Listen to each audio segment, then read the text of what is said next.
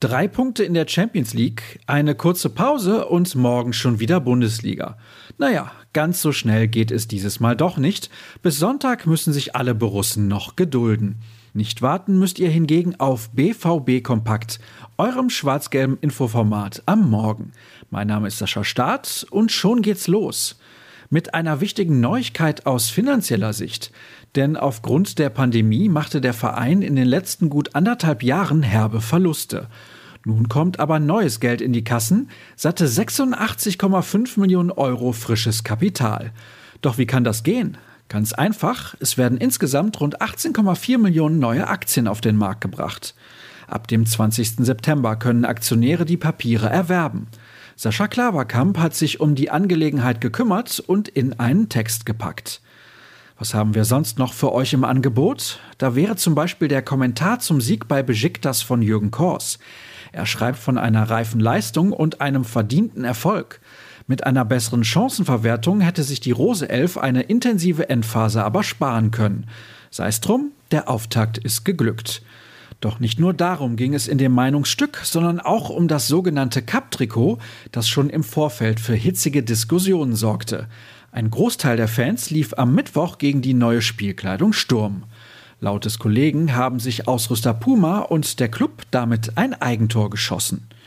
Unmittelbar nach seiner Ankunft in Deutschland hat sich Jürgen übrigens direkt auf den Weg zu mir nach Hause gemacht, um den wöchentlichen Podcast aufzuzeichnen. Natürlich stand die Begegnung in Istanbul im Mittelpunkt, aber wir haben selbstverständlich auch auf die Partie am Sonntag gegen Union Berlin geschaut und zahlreiche Hörerfragen beantwortet. Die neue Folge ist gut eine Stunde lang und steht bereits zur Verfügung. Vom Hörvergnügen kommen wir zum Sehvergnügen, sprich zu den Fotos von Florian Gröger. Der war gestern am Dortmunder Flughafen unterwegs und hat ein paar Bilder von der Mannschaft nach ihrer Rückkehr aus der Türkei geknipst. Unser rasender Reporter hat sich außerdem um die Personalien gekümmert. Wie sieht es bei Julian Brandt und Mats Hummels aus? Wann ist mit der Rückkehr von Torgan Hazard zu rechnen? Die Antwort findet ihr bei uns online. Was steht heute so auf dem Programm? Um 12 Uhr ist wieder Zeit für die Pressekonferenz vor dem nächsten Bundesligaspiel. Was ist vom Gegner aus der Hauptstadt zu erwarten? Gibt es Ausfälle zu beklagen?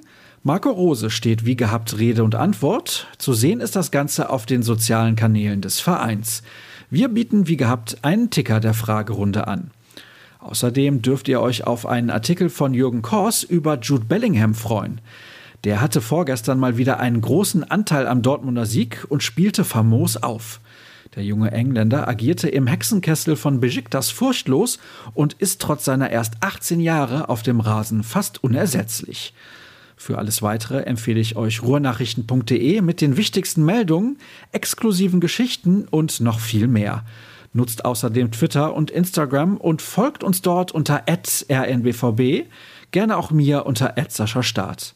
Kommt entspannt durch den Tag. Bis dann.